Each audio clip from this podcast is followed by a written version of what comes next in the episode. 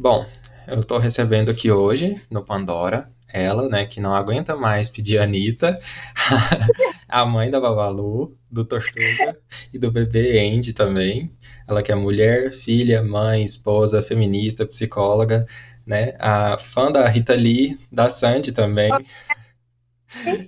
que esteve comigo lá no episódio 5, aquela que me apoia nas minhas loucuras, a minha melhor amiga, a Bavi Marx. É... E aí? E aí? Bom, se apresenta, além da minha apresentação, claro, tem a sua. Fala um pouquinho de você. Então, Babi para os íntimos, né? Porque eu não sou obrigada. e Bárbara para os distantes. É, como o Bruno falou, sou psicóloga, sou esposa, mulher, filha e agora gestanta, né? Gravidíssima.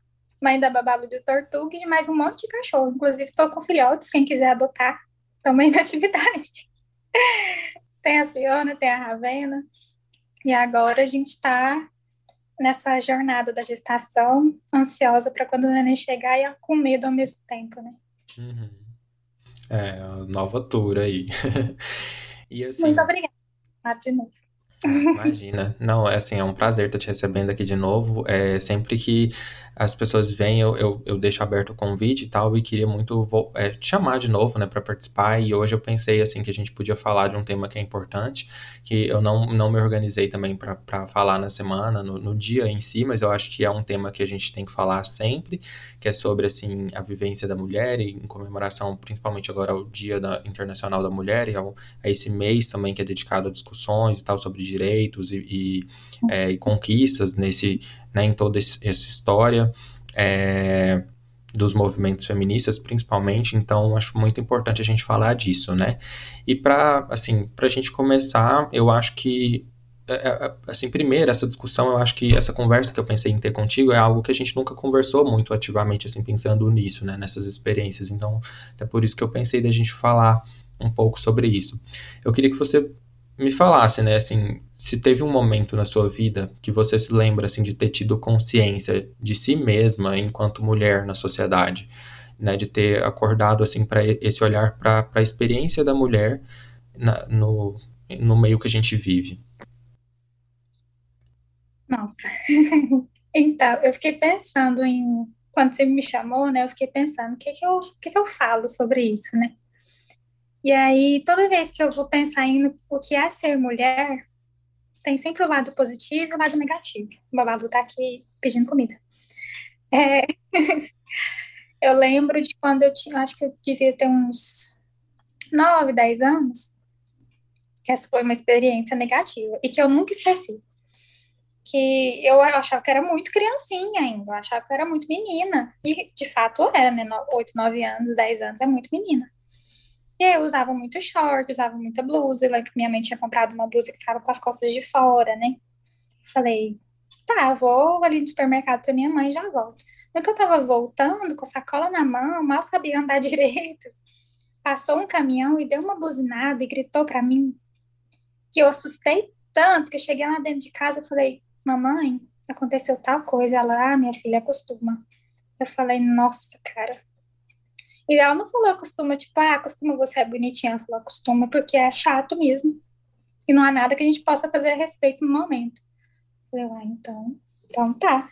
E aí era sempre assim, eu vou sair com esse short, eu vou sair com essa calça, eu vou sair com esse vestido. E se fulano fizer isso, fulano fizer aquilo, entendeu? Então, essa é experiência negativa de ser mulher que eu tive, além de outras maiores ou menores. Mas a primeira é sempre a, o choque, né? A parte boa, deixa eu pensar. é, quando eu soube que eu sou mulher, acho que foi depois do. Depois que eu casei mesmo. Que eu me senti mais engraçado, né? Casei, a, a sociedade em si tem uma ideia controversa sobre casamento, mas depois do meu casamento eu me senti muito melhor, me senti muito mais dona de mim do que quando eu não era casada eu comecei a fazer minhas próprias regras. É, claro que eu casei com uma pessoa que realmente não está muito, muito preocupado em ser o machão da história. Ele é muito companheiro, ele é muito parceiro, graças à mãe que o criou, ao pai que o criou. Mas eu me senti muito dona de mim e desde então eu tô assim, cara, eu sou mulherão da porra, né? Eu seguro as minhas tretas, eu pago minhas contas, eu dirijo meu. Eu pago meu IPVA, pago meus impostos e agora eu tô gestando, sabe? Eu tô criando um menininho que vai sair de mim e vai ser uma outra pessoa, sabe? Então, surreal. Sim, e assim, eu acho que é interessante a gente perceber nessa questão de quando a gente é, cria, assim, de certa forma, essa consciência, né, da experiência, assim, de gênero, porque isso varia muito, de pessoa para pessoa, né? Tipo, para acho que os meninos geralmente eles são criados com aquela ideia de que é menininho, de que é, é, é homem, né? Pode ter assim, é, tem alguns privilégios, tem algumas coisas e tal. E eu, tenho, eu tinha certeza, assim, que era uma experiência diferente, então por isso que eu acho que a gente olhar para isso é interessante e até o fato de você já trazer, assim, que essa consciência vem no momento em que você já, já sofre uma objetificação, né, assim, já, já nesse sentido negativo mesmo. E eu acho que o, o casamento, o empoderamento, né, enquanto mulher, assim, de olhar para si na sociedade e a, a, acho que ter o reconhecimento disso a partir daí dessa vivência, é, é interessante também porque desconstrói um pouco aquela ideia, né, de, de, sei lá, que pode ter negativa sobre casamento e toda a ideia, assim, por trás, né, dessa, dessa história. É, uhum. E, assim, até entrando, então, um pouco nessa questão das dificuldades, né, das, das suas vivências, também nos... pensando em tudo, assim, mas principalmente nas barreiras que, que você, né, provavelmente deve ter enfrentado, Uhum. O que, que você considera ter sido dificultado na sua vida, de certa forma, por conta do seu gênero, por, por ser mulher? É, eu comecei a viver mais barreiras em questão de gênero na vida profissional. E é um. Essa parte da barreira na minha vida profissional, que no caso é onde eu trabalho atualmente, né? É muito complicado eu falar disso, porque ao mesmo tempo que foi uma barreira, foi uma barreira meio turva, meio esquisita, mas foi. A gente tem uma chefe, né, que é, é mulher. Chefe é mulher, uma mulher mais, mais, mais senhora, né, e, mas ela é muito, muito mais inclinada a ouvir opiniões de homens do que ouvir opiniões de, de mulheres. E eu nunca tinha passado por isso, de não ter a minha opinião ouvida por ser mulher. Era ou por ser ter uma voz fina, ou por ter essa minha cara de criança que eu tenho mesmo. Então, isso eu já tinha acostumado. Mas era uma coisa de ser mulher, era um problema lá, entendeu? Embora a maioria das funcionárias sejam mulheres, pouquíssimas vezes elas, elas eram ouvidas em detrimento de ouvir homens, entendeu? Então, eram muito mais valorizados. É, esse rapaz que acabou tendo uma visibilidade maior, apesar de ser mais próximo dela do que eu, né, pessoalmente, profissionalmente, era ainda assim homem, então era muito de ouvir assim, ah, ele que tem que ser tal coisa porque ele é homem, vai respeitar mais. Vão respeitar ele mais do que vão respeitar fulano, beltrano, ciclano. Ah, liga para ele e resolve sendo que eu estava lá à disposição, ou as minhas outras colegas também estavam lá à disposição e sabiam até um pouco mais. Só que, assim, ele é um cara super gente boa, muito legal, é meu amigo, mas é um problema, entendeu? Um probleminha que eu vi, e aí foi isso. É, embora eu estivesse lá, meus colegas estivessem lá, era sempre ligar para ele, e ele é meu amigo pessoal, ele é a gente é amigo mesmo, a gente gosta um do outro, eu gosto da esposa dele, que é uma das minhas melhores amigas. Só que é um probleminha que eu vi. E que aí eu fico assim, é certo eu me sentir assim, sendo que ele é meu amigo e que não é culpa dele, culpa do, do sistema em si, vamos falar de sistema aí, da, da visão vigente do que, ser, do que é ser mulher, do que uma mulher é capaz, do que uma mulher não é capaz. Será que é porque eu sou mulher mesmo? Será que ela não leva fé em mim pela minha aparência, pelo meu tom de voz? Pelo jeito que eu. A gente tenta se culpar por causa de tudo, né? Eu fico nessa. nessa dificuldade de entender o que está acontecendo, de tantas dificuldades. Se é por eu ser mulher, se é por eu não ser uma boa profissional, ou sou uma boa profissional, e sei lá, sabe? É muito confuso porque você não quer se sentir dessa maneira, você não quer olhar para a pessoa e falar, nossa, como você é machista, nossa, como você está me prejudicando. A gente não quer se ver como vítima da situação, né?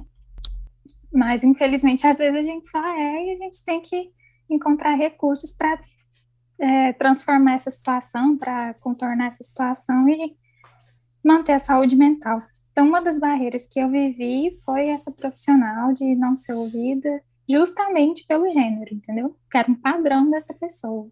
Ouvir mais homens, respeitar mais homens do que respeitar mulheres. Entendi. Não, e eu acho que isso deve ser muito comum, assim, de certa forma, é, ter esse tipo de, esse tipo de experiência, assim, eu acho que pode ser muito compartilhada, porque até mesmo do, assim, da minha vivência, né, que acho que quando eu fui ter mais consciência dessa questão de gênero, dessa questão do machismo, de como ele está impregnado, de como a gente está sempre reproduzindo vivências machistas uhum. aí e tal, e o discurso em si, é, até eu mesmo, eu, eu, eu senti em diversos momentos, assim, um, é, um desconforto relacionado a isso, né? Quando muitas vezes te impõem um determinado papel por conta de você ser, ser homem, né? Ou e tal, ou, ou às uhum. vezes determinam uma certa, uma certa expectativa para alguém, assim, sei lá, é, da família por ser mulher. Então isso é, fica muito claro assim quando a gente vai vivendo. Eu acho importante a gente ir desenvolvendo esse olhar para isso, saber que essas questões acontecem, que elas estão presentes assim desde a família, desde círculos familiares, mas no trabalho também quando a gente sai, na escola, na faculdade, em outros ambientes também isso vai ser muito presente, porque eu acho que a gente precisa estar ativamente enfrentando é, essas questões, né? tentando dar uhum. voz a, a, a mulheres e as vivências e as experiências que são diferentes, assim, porque é, acaba que só você né, pode falar daquilo que você vive, daquilo que você sente diante dessas coisas. E se é algo que te faz mal, é importante a gente tentar barrar e mudar um pouco o contexto, né, nesse sentido, e a gente uhum. entendendo como é que a gente enfrenta. Até pensando nisso, nesse enfrentamento assim, eu pensei, né, tipo, que recursos e, e habilidades para enfrentar essas situações você considera assim que você, sei lá, teve que desenvolver ou você considera importante estar tá sempre é, desenvolvendo nesse sentido para lidar com o machismo, para lidar com essas questões. Uhum. Parece até um pouquinho clichê, mas a rede de apoio é muito importante, sabe? E não é a rede de apoio de te pegar no colo e te minar, mas é a rede de apoio de você sentar e poder falar abertamente sobre o que está acontecendo. Olha, aconteceu isso, isso e aquilo, isso é um problema, isso é machismo, isso é isso, isso é aquilo vamos pensar em alguma coisa para a gente fazer a respeito? Então, lá nessa situação que eu falei, minha rede de apoio foi a primeira dificuldade que eu enfrentei, que foi aquele do caminhão buzinando, né? Minha mãe foi uma rede de apoio porque ela chegou, falou comigo, mas não me explicou muita coisa, mas na época eu também não sabia, não tinha condições de, de me explicar muita coisa. Então, eu falei, ah, então não tem nada de errado comigo, tá errado. As pessoas estão erradas de fazerem isso comigo, né? Então, foi um apoio que ela me deu ali na hora. No trabalho, as minhas amizades, eu tive a sorte de encontrar pessoas que pensavam do mesmo jeito que eu, que chegavam para mim e falavam: realmente é isso, isso que você está sentindo é, real. Realmente ela respeita mais homens, ela faz isso, ela faz aquilo. Tem alguma coisa que a gente pode fazer? Tem, então vamos fazer tal coisa. Elaborar estratégias. Isso mantém, manteve a minha saúde mental a níveis assim é, não sei nem explicar. Eu acho que se não fossem essas outras mulheres que estavam lá para conversar comigo sobre isso, eu não teria chegado até aqui com tanta consciência e tanto, tanta calma de saber que eu não estou errada na situação, entendeu? Sim. É, então, ter pessoas para conversar sobre isso, para te ajudar a elaborar estratégias de lidar com essa situação, é muito importante. Então, a gente tem que encontrar os nossos pares, né? Aquela história de os opostos se atraem nem sempre dá certo. Imagina eu nessa situação que foi muito estressante, muito dolorosa para mim. Por isso que eu falo tanto sobre isso. É, se eu não tivesse alguém para falar, sentar do meu lado e falar, é isso mesmo. Não, de acordo com isso, é isso, e, usar é, teorias e usar pessoas que falavam sobre isso, me mandar vídeo, me mandar aquilo, me marcar no Instagram, falar, vamos conversar, sentar comigo, pegar na minha mão e andar junto comigo, eu não teria conseguido.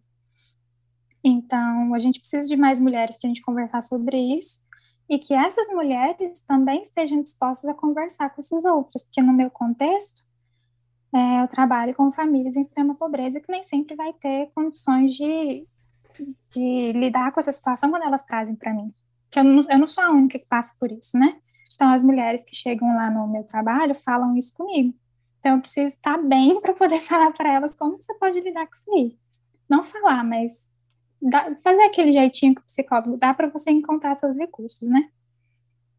Então é importante ter alguém para pegar na sua mão, de verdade. A gente não consegue fazer nada sozinho. Então, mulher, principalmente. É aquela clássica frase: dez mulheres na rua ainda estão sozinhas. Vocês estavam as dez sozinhas, não tinha nenhum homem com você? Entendeu? Então estávamos eu e mais algumas amigas onde eu trabalho. Do, nós, nós três, muito boas de trabalho, mas, ah, mas vocês estão sozinhas. E aí, quando esse meu amigo entrou e começou a falar bem da gente para essa, essa chefe, aí não, aí ficou tudo bem. Então, ele foi o herói, entendeu? Aquele, você está entendendo o que eu estou falando? Sim. A gente estava sozinha, a gente estava trabalhando muito bem, só que a gente estava sozinho. Aí entrou esse cara, não, agora vocês estão junto com alguém. Ele está aqui para salvar. É foda, Agora, né? ah, agora eu entendi o que, que vocês fazem. Ah, não, agora não sei o quê. Ah, agora, porque ele falou, não porque a gente estava mostrando resultado, Aham. entendeu? Sim, é foda isso, né? Ter que ter a sua, a sua experiência ali de trabalho validada por um, por um Por, um- um por um cara, cara, né? né? Tipo assim, Uhum. antes não era. Então, de certa forma, eu acho que entendi assim, o que você está dizendo, que a partir desse momento ali, você percebeu que é, ela, também tinha essa valorização da, da, da experiência dele por, por conta do gênero dele, né? Provavelmente. E, e Uhum. aí, por conta disso, a- acho que ele foi sendo essa ponte entre vocês aí para ela passar a reconhecer e a valorizar também a Uhum. experiência de vocês, né? Isso aí é Uhum. complicado. E assim, não quero soar ingrata, porque ele é meu amigo de verdade. Não quero soar ingrata, mas assim, e, e a situação é complexa, porque teve uma competição feminina aí, que, que instigaram ali, instigaram aqui, então foi muito complexa a situação. Uhum. Só que eu não queria que tivesse um herói para me salvar, eu queria que olha para mim e vê o que, que eu faço, entendeu?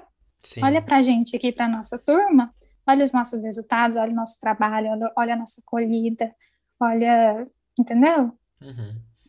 Sim, Olha o que, que eu faço, e não quem, o que falam de mim, o que, o que, que eu faço. Sim, eu acho que é o reconhecimento é, de você, né, assim, da sua identidade também, porque ah, você, é, assim, é mais que capacitada para falar daquilo que você dá conta ou não de fazer.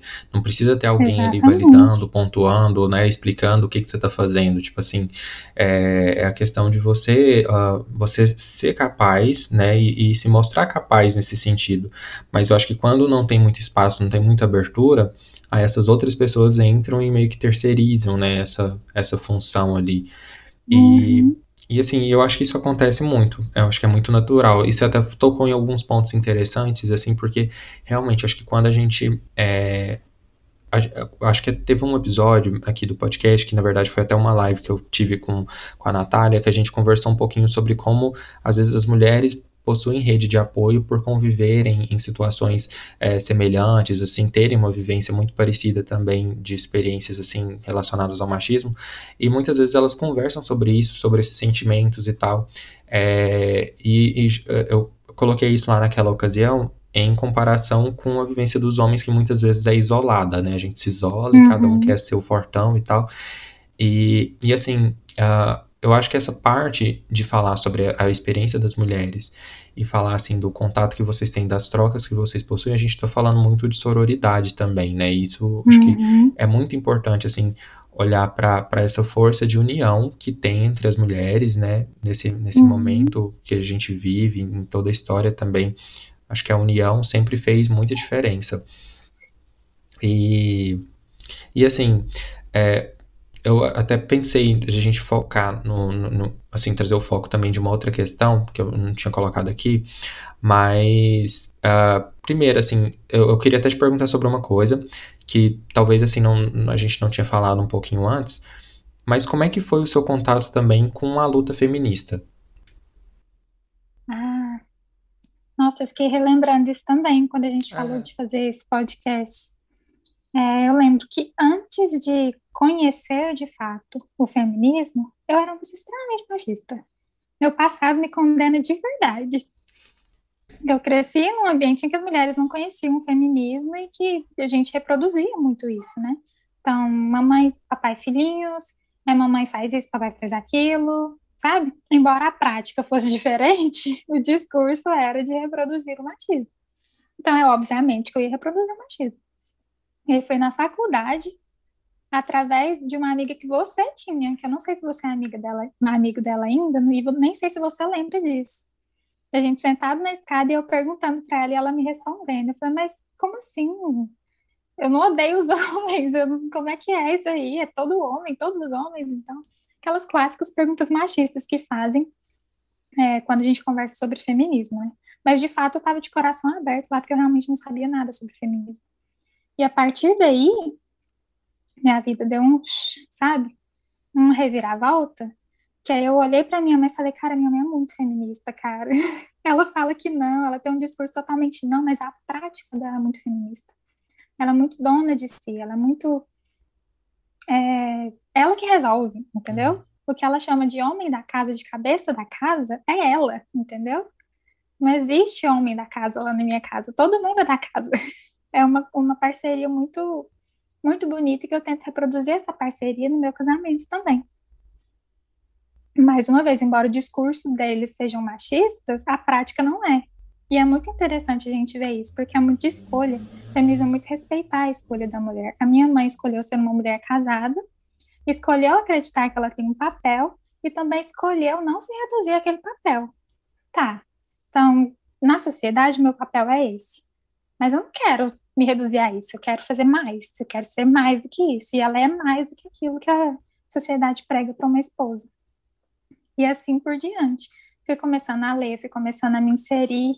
O grupo, aquele Lana Del Rey, sabe? Aquela época bem pesadona que ele teve, de muita militância. Sei demais. Aprendi horrores, aprendi horrores, horrores, horrores. Comecei a me inserir nesses ambientes que eu nem sabia que existia e comecei a aprender sobre feminismo. Tinha uma página no Facebook, eu não sei se existe antes, existe hoje, que chama Moça, Você é Machista. Nossa, eu me sentia horrível naquela página. Antes de saber sobre feminismo, eu falei, vocês estão loucos, eu quero casar, eu quero ser esposa, eu quero isso, eu quero aquilo. E aí eu fico assim, gente, que idiota que eu era. Mas foi uma salvação mesmo de, de de entrar no feminismo, de receber minha carteirinha. e até hoje não ter sido cancelada por ter burlado as regras. E ser eu fui sou mais consciente das minhas escolhas também. Então, que bom que naquele dia eu desci as escadas com você, sentei com você, com sua amiga e conversei. Que eu tive condições de chegar na minha casa, conversar com meu marido, que era meu namorado na época, e ele também ter suas existências com o feminismo e eu ir desconstruindo isso nele e em mim ao mesmo tempo. Foi um processo assim muito legal, muito muito louco. E eu levei isso para minha irmã, e eu levei isso para minha tia. E aí elas estão lidando com com os entendimentos delas também, do jeito que elas conseguem, do jeito da, da realidade delas, das vivências delas. E tento fazer a mesma coisa com as famílias lá de onde eu trabalho. Chega uma mulher com uma demanda tal e eu começo a questionar tentando não sujigar, claro que feminismo ainda é um, um, tabu muito grande, né? Mas eu sempre pergunto, mas será? Mas isso aí, mas o que, que você acha disso? Mas você acha que isso, você não acha que de tal jeito seria menos doloroso? Então, tá sendo muito uma construção constante. Eu também não sei se eu ainda sou 100% feminista, porque tem muita coisa para aprender. E eu já estava assim preparada para ser mãe de uma menina e você mãe de um menino. Então eu tô assim aflita, porque a gente sabe como é que a sociedade é com os meninos também. A pressão que eles têm por a existência do machismo coloca uma pressão muito grande nos homens também, que eles não refletem sobre isso, não pensam sobre isso, acabam reproduzindo achando que são foda pra caramba, muito muito legais e não não preciso pensar sobre isso. Então, eu tenho muito medo de ser uma mãe que passa a mão na cabeça, entendeu? Uhum. Embora eu queira respeitar os momentos do meu filho, às vezes eu não vou querer respeitar para. Calma, não é assim. Eu não quero que você seja assim. Você tá entendendo, menino? Senta aqui no seu castigo. É, então eu tô com muito medo. Mas era tudo certo. Tô lendo bastante, tô aprendendo bastante, tô seguindo mulheres feministas que também são mães, para eu poder já me preparar, mães de menino principalmente, para poder me preparar para essa luta, para essa jornada que tem aí para frente, porque a gente precisa transformar a sociedade que a gente vive, a gente precisa do apoio masculino também, porque isso também afeta eles. Uhum.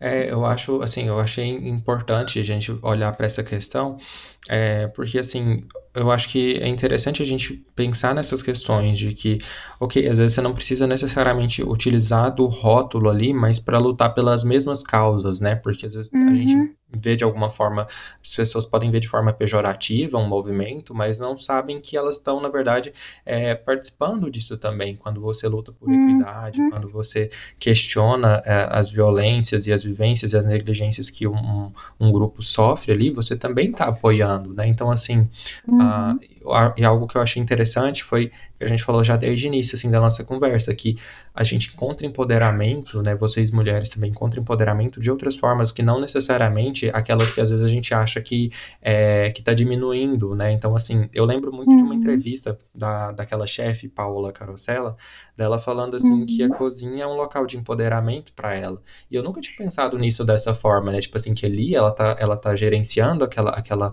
a cozinha, ela tá assim é, organizando aquilo tudo e isso dá muita dá esse esse poder de fato para ela. E da mesma forma como você se encontrou encontrou isso assim no seu casamento. Então, às vezes, por mais que a mulher tá num assim, cumprindo, sei lá, aquele papel, aquela função que às vezes é uhum, pré-determinada socialmente, isso não quer dizer que ela não é feminista ou que ela não está, é, assim, militando ou ajudando o movimento. Muito pelo uhum, contrário, né? Na, na própria experiência uhum, ali de cada uma, é, pode sim reforçar e ajudar e apoiar.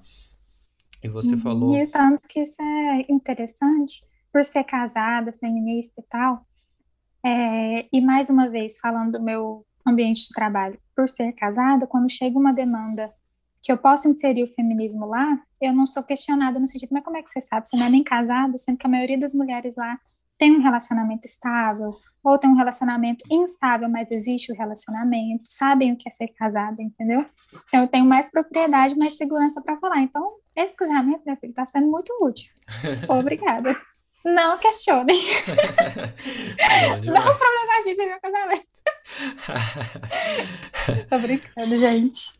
E algo que você falou sobre a maternidade, que assim, eu fiquei pensando, né? Eu acho que vale a pena a gente falar dessa questão, é, enquanto experiência feminina também, olhando assim para para a experiência, né, da, da gestação e tal, como que ela modificou, assim, a sua perspectiva enquanto mulher? Essas vivências que a gente está falando, você acha que, de certa forma, a gestação ah, modifica? Ai, modifica. Não tem como, né, Bruno? Porque, igual a gente conversa brincando, tem um alienígena aqui mexendo dentro de mim. É, no início foi um pouquinho difícil, porque eu não me sentia eu mesmo mais. Não me sentia. Eu fiquei muito emocionada. É, né? Tô pensando a palavra em inglês, porque eu sou muito bilíngue, né? Eu fiquei muito emocionada. Muito emocionada, muito ansiosa, tudo chorava. Teve um dia no trabalho que eu surtei. Então, eu demorei para me regular e voltar a Bárbara, entendeu? A Bárbara, a Babi, a filha, a amiga. Eu era muito a grávida, sabe? Meu Deus, tô grávida. O que que eu vou fazer? Que veio de surpresa, né? O planejamento era para esse ano engravidar para ganhar no próximo, mas menino, como é um trão demais, veio antes. É, mudou porque parece que eu me sinto mais no controle, sabe? Eu me Uhum. sinto mais no controle da situação. Como é que eu vou explicar isso? Estava conversando com o Kleber sobre isso ontem, inclusive, o Kleber é meu marido. Que quando, depois que o Andy nascer, Andy é meu filho que vai nascer, eu vou perder esse controle. E aí vai ser uma outra jornada de me, redescobrir Bárbara com um adendo de mãe de humaninhos, né? Mãe de, de criança de verdade, não de doguinhos. É, eu tô tendo muita dificuldade para falar sobre a gravidez, sobre maternidade. Meu Deus. Acho que é essa falta de encontrar mesmo, né? Onde é que eu tô, pra onde que eu tô indo? Eu tô me sentindo mais forte, porque eu tô carregando um ser humaninho dentro da minha barriga, mas ao mesmo tempo eu tô me sentindo tão fragilizada, tão à mercê, ainda mais com essa pandemia, eu tô tão à mercê, eu tô assim, muito à mercê, sabe? ao mesmo tempo que eu estou dentro do, em, no controle do, das minhas escolhas, que eu não vou fazer isso porque eu estou grávida, ou não vou fazer isso porque não é o momento de fazer, eu tenho mais condições de falar não, não, não, eu me sinto mais seguro. Eu também me sinto extremamente insegura. Eu não sei o que eu faço, não sei onde eu tô. Ai, socorro! Se alguém puder me mandar um e-mail falando o que, que eu tô sentindo, eu vou agradecer. Pois Estou é, feliz. É legal, né, esse, esse mix, assim, essa confusão que acontece. Eu acho que é natural, assim, é, passar por isso tudo, principalmente no momento que a gente está vivendo. E eu acho que o fato de você compartilhar isso assim de uma forma tão genuína é importante também, porque provavelmente muitas pessoas vão se identificar com isso, né? Muitas mulheres, principalmente, vão se identificar com isso na, na gestação, porque essas experiências que a gente tem, muitas vezes a gente individualiza e sente que é uma experiência pessoal e tal, mas na verdade acho que é, entender que, assim, claro, sua vivência é única, mas que outras pessoas também podem ter tido uhum. sentimentos uh, semelhantes, a gente pode entender então como é que a gente uh, ressignifica isso, né? E, e, vive a partir daí uma experiência diferente, não tão aversiva uhum. com isso, de ficar assim confuso, de ficar achando que precisa determinar algo, né? Mas é, é, é, é uhum. é interessante, assim, esse olhar de agora, na, na, acho que no contexto que a gente está, é muito complicado. E eu até ia te perguntar, né, assim, como é que você enxerga no, pensando no contexto atual, a partir do que a gente vive hoje, como é que você enxerga o futuro né, das mulheres em sociedade? Eu fiz um post ontem sobre isso, acredita? No Instagram. Um post não, uma série de stories. É, a gente. Eu, eu, eu, tenho boas esperanças para o nosso futuro. Não, não sou pessimista.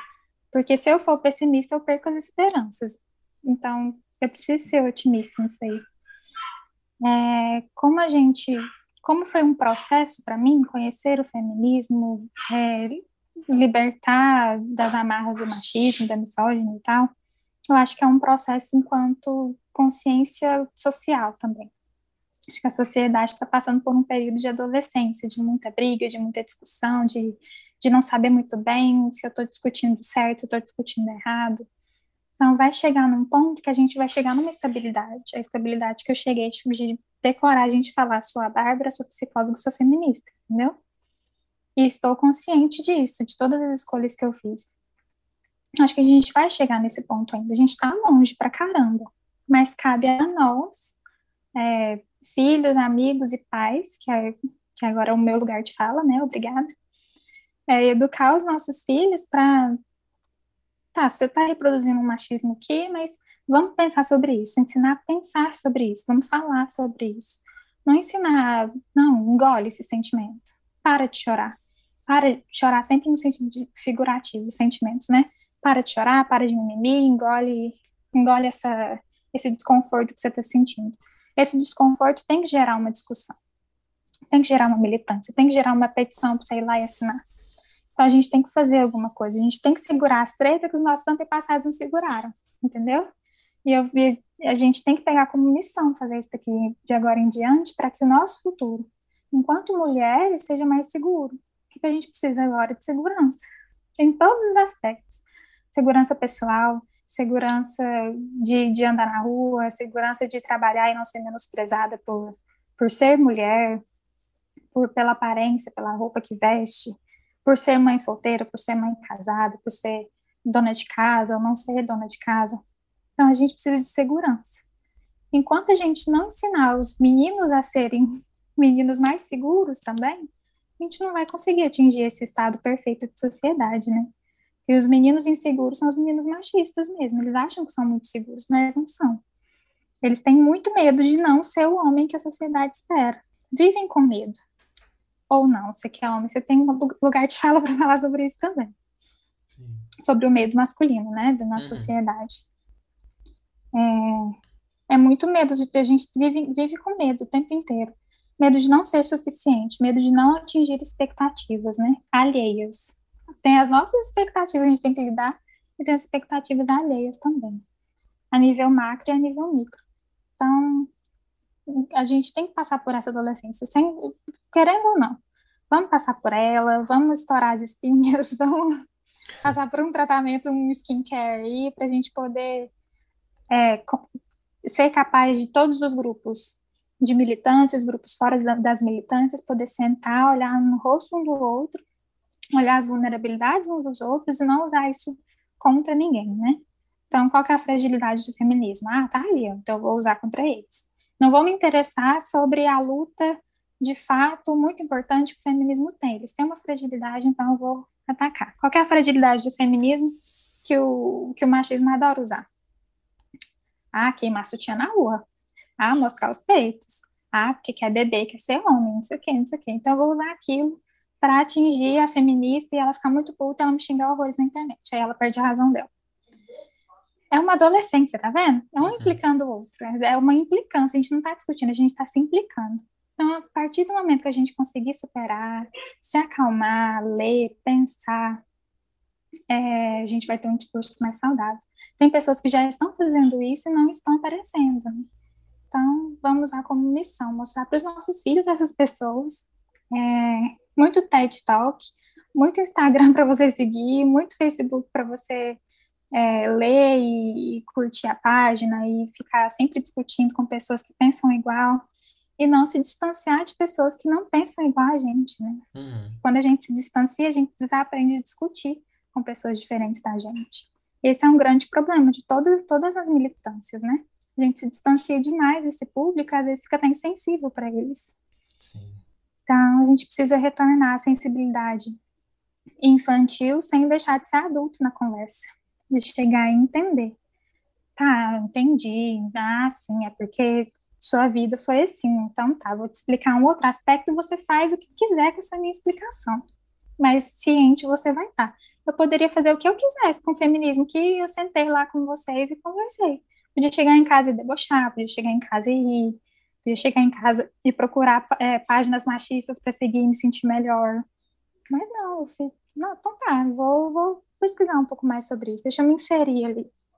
Agora estou retornando com o meu trabalho a ambientes que eu não estava inserida antes, que é o, o ambiente que não tem muita propriedade para falar sobre feminismo e não conhece tema.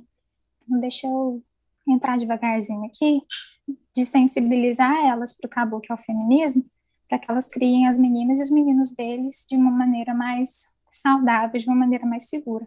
Acho que assim a gente vai conseguir transformar nossa sociedade. Enquanto isso, vai ser briga, porrada, discussão, dedo no cu e gritaria. Mas vai dar tudo certo. Eu espero que a gente supere essa adolescência para a gente chegar na fase adulta mais tranquilos. Sim, acho que a gente está nesse caminho aí. É interessante você colocar dessa forma como uma adolescência, porque realmente é uma fase muito conturbada e acontece muito disso mesmo, dessas implicações, dessas coisas, né? Uhum. E eu acho que quando a gente fala dessas causas, assim, de causas e movimentos, o que a gente está dizendo é só que muitas vezes está assim, impregnado na sociedade é, muitas limitações, muitas barreiras, então determinações por gênero, por exemplo, determinações é, religiosas ou por questões de sexualidade que limitam as pessoas de certa forma a, a, viver experiências diferentes. Então, quando a gente fala assim que uma mulher é tão capacitada quanto o homem para desenvolver um serviço e tal e não deve receber menos por isso, é o mínimo, né, que a gente tem que esperar. Né? O mínimo, no mínimo, é tipo uma coisa que tá em lei, é uma lei, assim, não haverá distinções de homem mulher, de não sei o quê, né? tá, tá lá escrito. E ainda assim a gente vive diferente, né? Sim.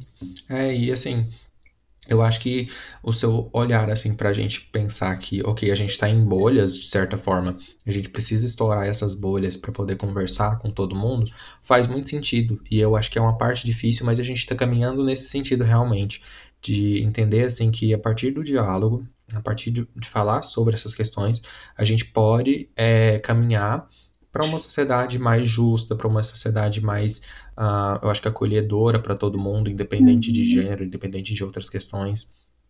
Eu acho que esse é um caminho assim que a gente está seguindo e eu também tenho, tenho esperanças assim de certa forma nesse sentido, eu tenho um otimismo aí.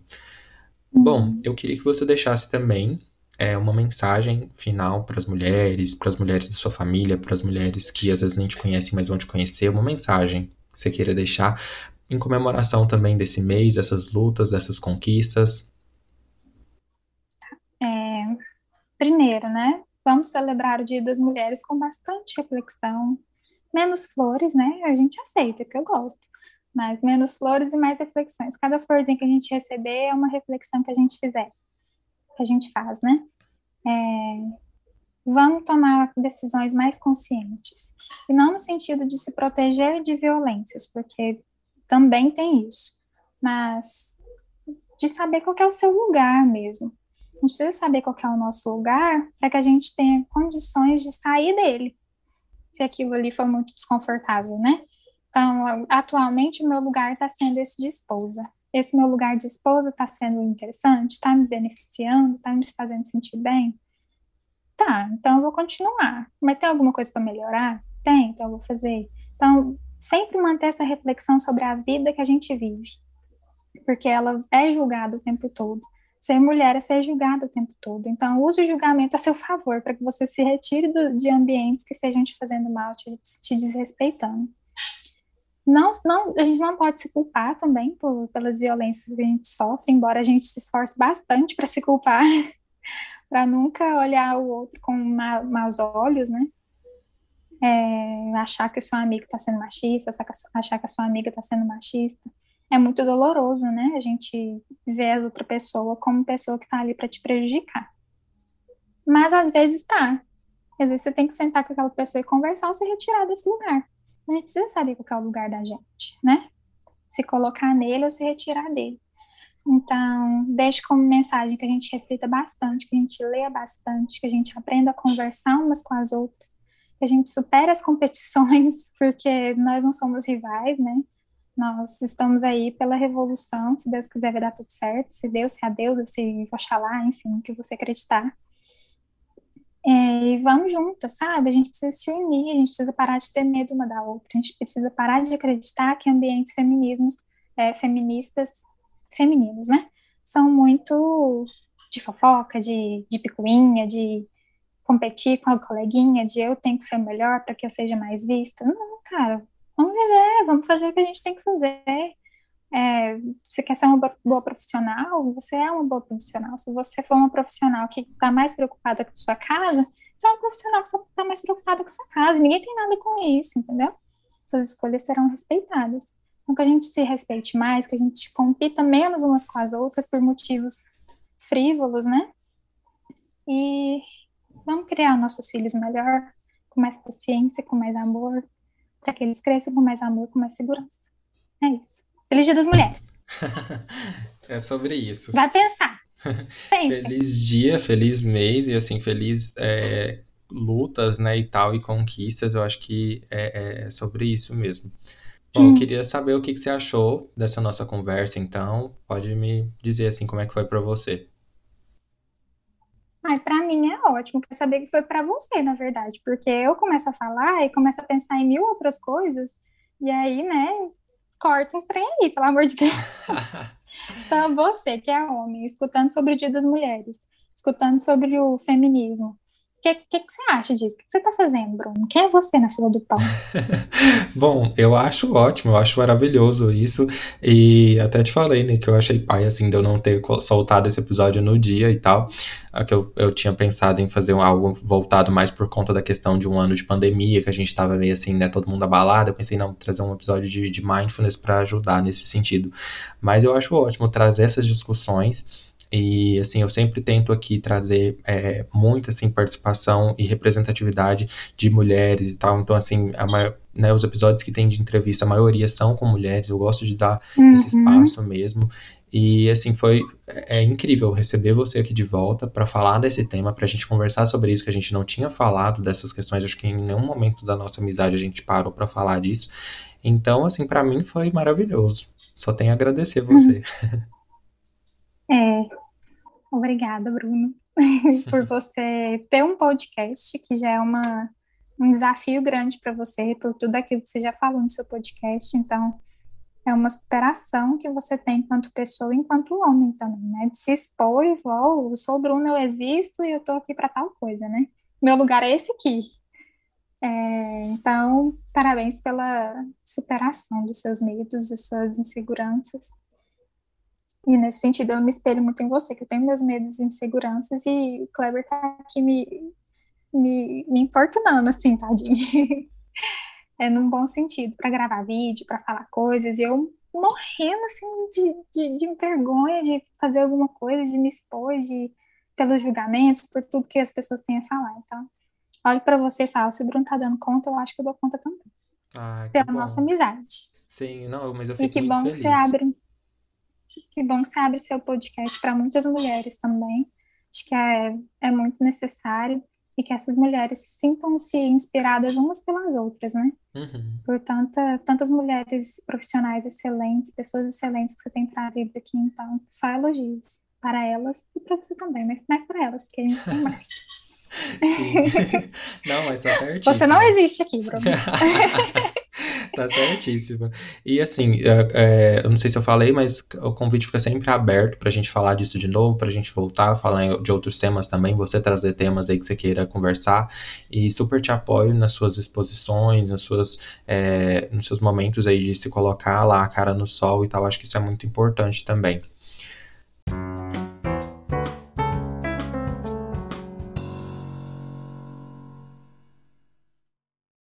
Bom, agora o unboxing, né? Aquela parte de indicação final. Eu queria saber o que que você tro- trouxe para compartilhar com os nossos ouvintes.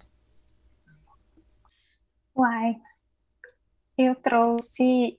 Eu acho que todo mundo já vai ter lido, mas eu trouxe esse. Vou te mostrar depois, porque é só áudio aqui, né? Eu Tá. esqueci. Tem um. Como eu ainda me sinto muito iniciante no feminismo, eu ainda leio coisas de iniciantes, entendeu? Então eu comprei aquele é, box, né? Da Simone Belvoir, Belvoir, não sei como é que falo. É, Beauvoir. É, e eu comecei a ler, eu até dei uma parada, porque eu achei muito assim. Nossa, cara, eu lia, toda vez que eu lia, eu queria tirar foto e mandar para uma amiga minha. Falar, olha aqui, é isso que a gente estava falando, não sei o quê. E é muito, é muito louco, assim. Então tem um box que se você quiser até deixar o link depois, eu te passo ele, de onde que pode comprar.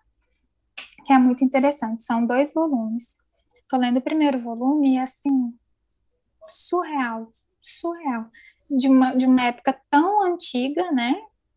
Relativamente antiga, e ela falando coisas tão atuais e que mexem tanto com a gente, com as nossas crenças, com as nossas convicções, com o machismo que existe dentro de cada feminista, porque é muito difícil ser 100% feminista o tempo todo vivendo numa sociedade que é 100% machista, né?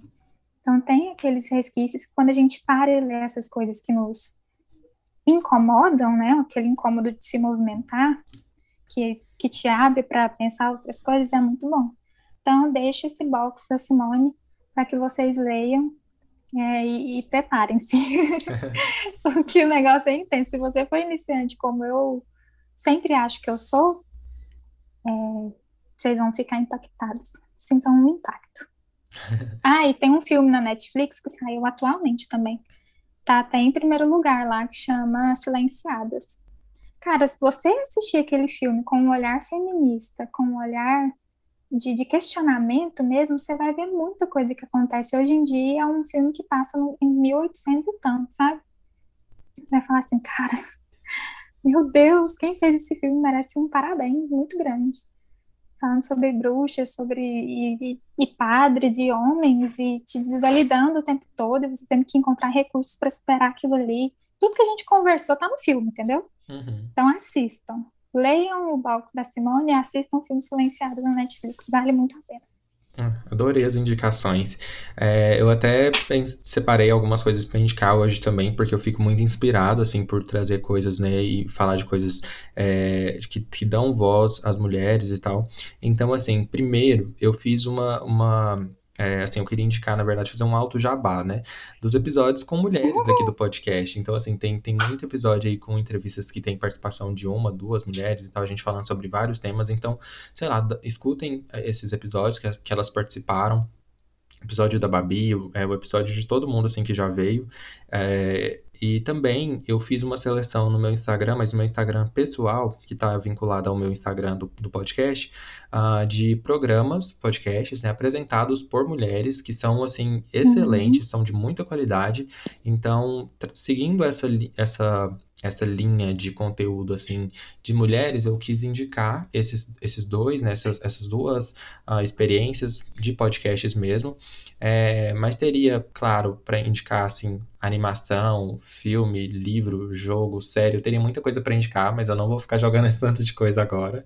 Ah, só... Assista o Steven é. Universo, é. é só isso que eu peço. sim. Assista sim. o Steven Universo, verá tudo certo. Sua vida vai melhorar. É isso aí. Bom, é isso. É, a gente fica por aqui então. Obrigado, Babi. O podcast Pandora está disponível no Spotify, Google Podcasts, Apple Podcasts, Deezer, Amazon Music, Cashbox e em outras plataformas também. Busque no seu agregador favorito e se você gostou do que ouviu aqui, compartilhe